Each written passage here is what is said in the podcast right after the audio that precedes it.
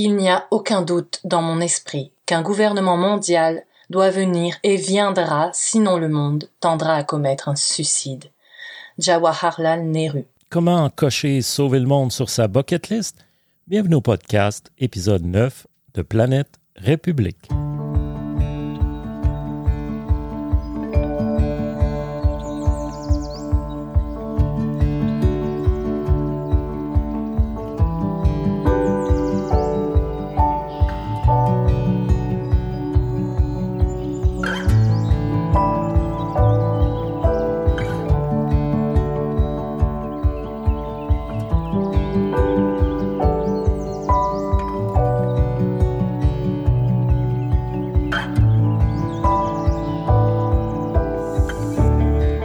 Historique du mouvement planétariste, partie 4, l'ONU ou le diable dans les détails. En décembre 1941, sous le vocable de Déclaration des Nations Unies, l'alliance américano-britannique s'élargit en un pacte entre 26 pays alliés, dont notamment la Russie et la Chine. 19 autres nations se joindront ultérieurement à l'alliance. Ces nations s'engagent essentiellement à poursuivre la guerre contre les puissances de l'Axe comme le stipule le point 2 de la déclaration du 1er janvier 1942. Ce point 2 réfère, non sans rancune, à la paix séparée intervenue entre l'Union soviétique et l'Allemagne en 1918. Cette paix, ressentie comme une trahison par les Alliés, avait brisé leur élan lors de la Grande Guerre. Dès sa genèse, l'Organisation des Nations Unies s'affiche donc comme une association d'États engagés à faire la guerre aux puissances impérialistes.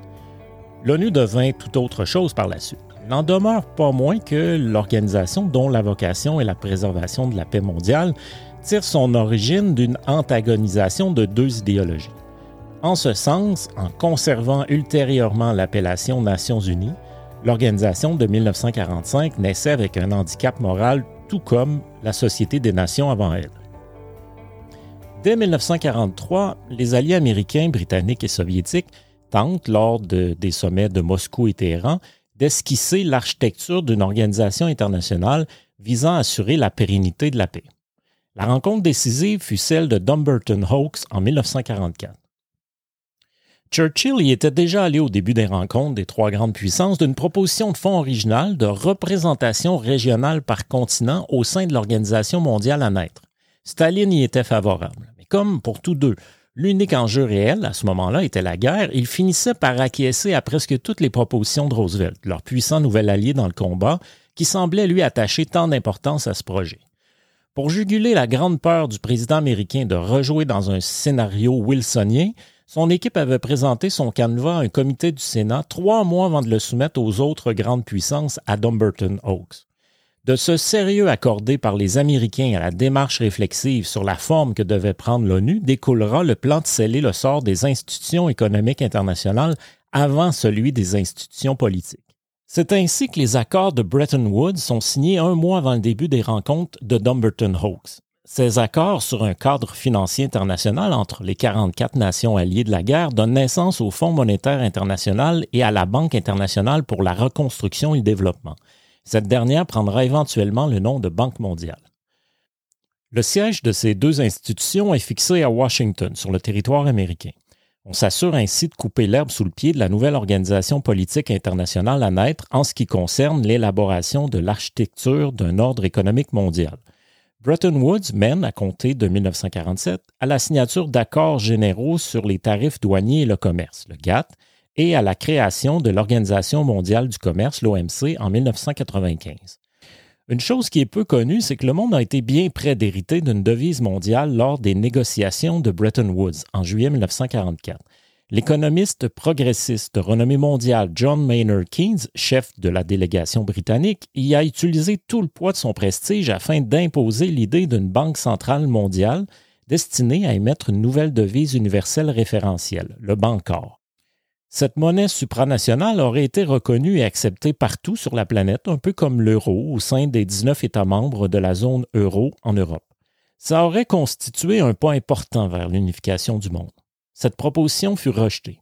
Elle aurait signifié pour les Américains une perte de souveraineté vis-à-vis une institution internationale. Elle les aurait empêchés de profiter de la toute récente position dominante du dollar américain. Sur ce plan, les États-Unis, devenus première puissance économique de la planète, n'auront pas su faire mieux que le Royaume-Uni avant eux en s'entêtant à ce que le dollar américain devienne l'étalon monétaire mondial. Le Bancor aurait complexifié l'existence d'États voyous jouant le rôle de paradis fiscaux.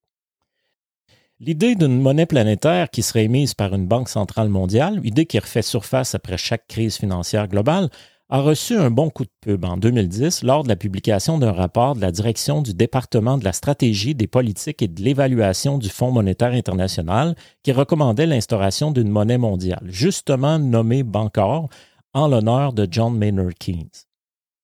Il ne peut y avoir de paix assurée dans le monde, ni de décision sur des questions internationales fondées sur la loi internationale, tant que les États ne seront pas prêts à abandonner leur souveraineté absolue dans leurs relations extérieures et à laisser la décision sur ces questions à un instrument de gouvernement international. Bertrand Russell. Dans l'Organisation des Nations Unies, Frédéric Mestre Lafay résume bien l'état d'esprit régnant lors de la conception de l'ONU. Les grandes puissances figent à Dumbarton Wax et Yalta tous les sujets prioritaires sur lesquels ils ne souhaitent pas faire de concessions à leur souveraineté. À titre d'exemple, la charte de l'ONU, contrairement au pacte de la Société des Nations, ne contient pas de dispositions intrinsèques et obligatoires de désarmement.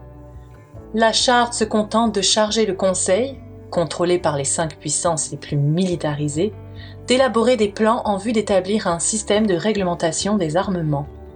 Donc, sous couvert d'assurer le maintien de la paix, les États-Unis, l'URSS, le Royaume-Uni et dans une moindre mesure la Chine et la France ont souhaité s'entendre pour fonder un système n'empiétant pas sur leur propre souveraineté, comme le faisait la Société des Nations, afin d'asseoir, légitimer et pérenniser leur hégémonie collective sur le monde. Du reste, l'ONU est avant tout une créature américaine. L'administration Churchill ne faisait souvent qu'endosser les orientations américaines qui étaient ensuite présentées aux Russes et plus tard aux Chinois et aux Français comme une position commune.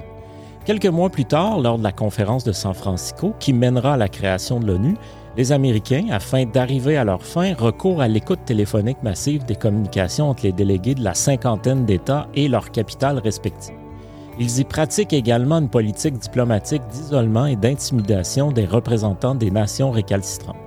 L'administration américaine avait le beau rôle pour imposer ses vues. Toute l'Europe, ses grandes puissances au premier chef, étaient détruites. Non seulement l'Amérique est intacte, mais ses infrastructures industrielles et économiques avaient grandement fructifié, justement grâce à la guerre.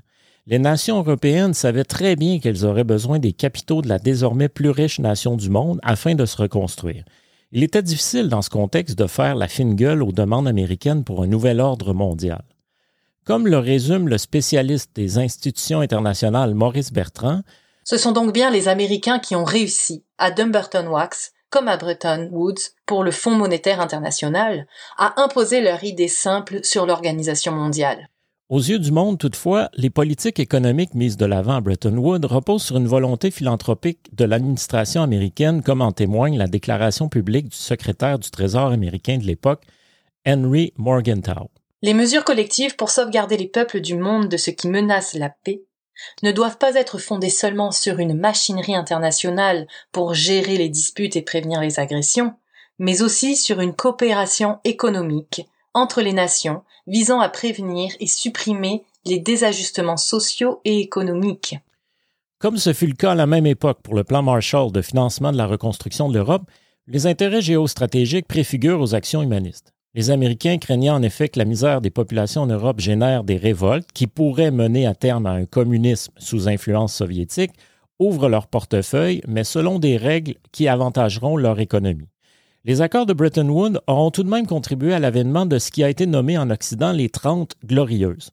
L'humanité entière, mais tout particulièrement l'Occident, connut en effet, de 1945 à 1974, sa plus longue et forte période de croissance, d'élévation du niveau de vie et de prospérité continue.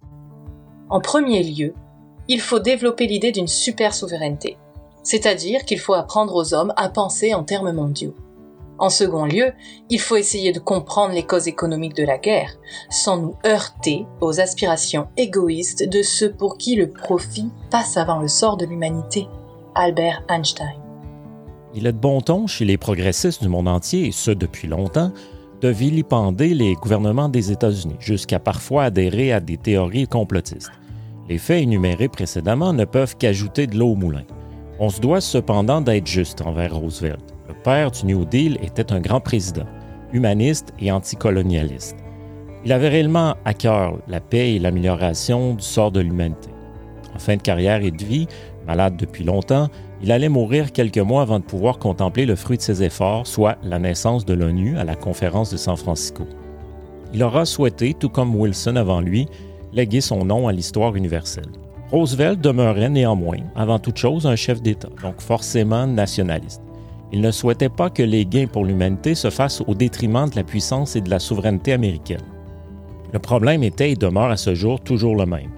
Les États ne peuvent adresser seuls certains dossiers, des institutions internationales le pourraient, les États ne sont toutefois pas prêts à déléguer une partie de leur souveraineté sur ces enjeux spécifiques de peur d'être contraints, au nom du bien commun universel, à des mesures qui les désavantageraient. Cet état de fait plaçait Roosevelt face à un dilemme cornélien, comme bien d'autres chefs d'État qui le précédèrent et qui le suivraient. La création de l'ONU, du Conseil de sécurité, la Banque mondiale ainsi que d'autres institutions internationales partaient d'intentions humanistes.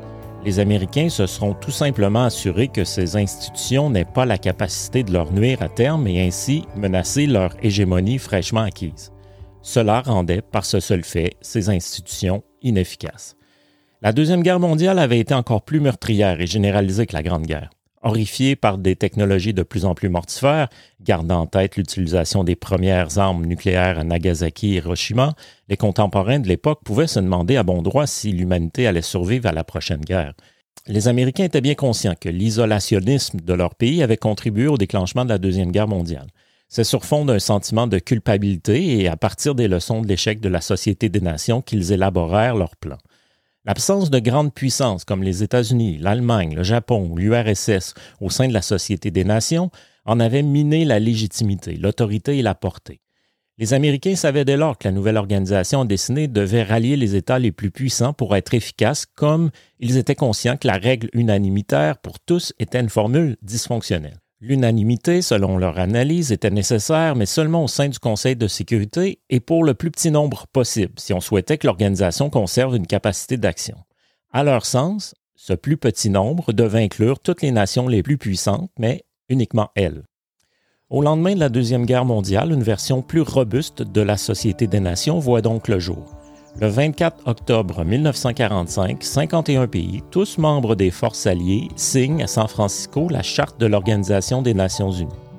Heureusement pour la légitimité de l'ONU, des pays membres des forces de l'Axe et une myriade de pays qui allaient éclore à la fin de la période coloniale se joindraient éventuellement à l'ONU.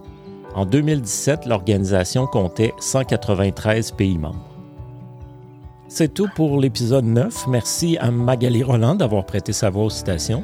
Le thème musical du podcast est la pièce Who Would Have Thought de l'artiste Crow Wonder. Elle est une courtoisie libre de droit disponible sur Free Music Archive.